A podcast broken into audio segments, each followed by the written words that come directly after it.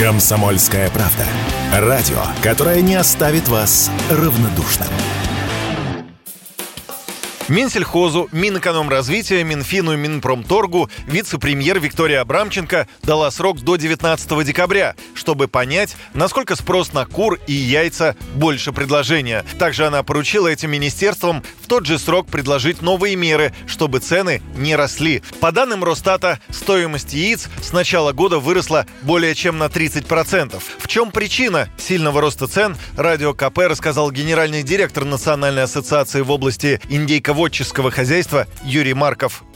Подорожало все производство, весь, вся цепочка технологическая подорожала, поэтому это неизбежно. То есть производитель стоит перед выбором или ему сокращать производство, или даже банкротиться, либо торговать э, по той цене, по которой сейчас реально. Ну, поэтому и происходит то, что происходит. Повышение цены ожидалось еще в начале года, в конце прошлого года, и не только на куриные яйца, но и на мясо птицы, на курицу, на индейку и так далее. Но были предприняты ряд определенных ограничений, мер. Удалось сдержать на какой-то период, но сейчас в любом случае все это неизбежно будет расти. Вице-премьер Виктория Абрамченко поручила министерствам найти способ увеличить производство курицы и яиц. Спрос на них превышает предложение, и на этом фоне растут цены. Но увеличить производство быстро не получится, предупреждают эксперты. А еще это не решит проблему высоких цен, отмечает Юрий Марков.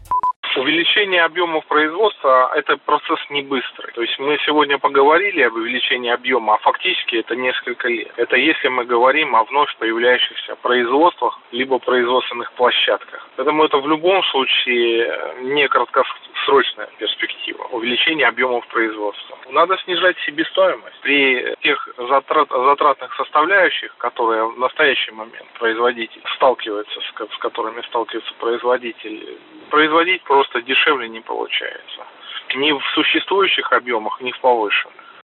Среди мер, которые должны привести к снижению цен, рекомендации ФАС розничным сетям по наценке не более 5%, запрет вывоза из страны кормов твердой пшеницы, разрешение беспошлиного квотированного импорта 160 тысяч тонн куриного мяса из дальнего зарубежья, а также запрет вывоза из России яиц и куриного мяса. Юрий Кораблев, Комсомольская правда.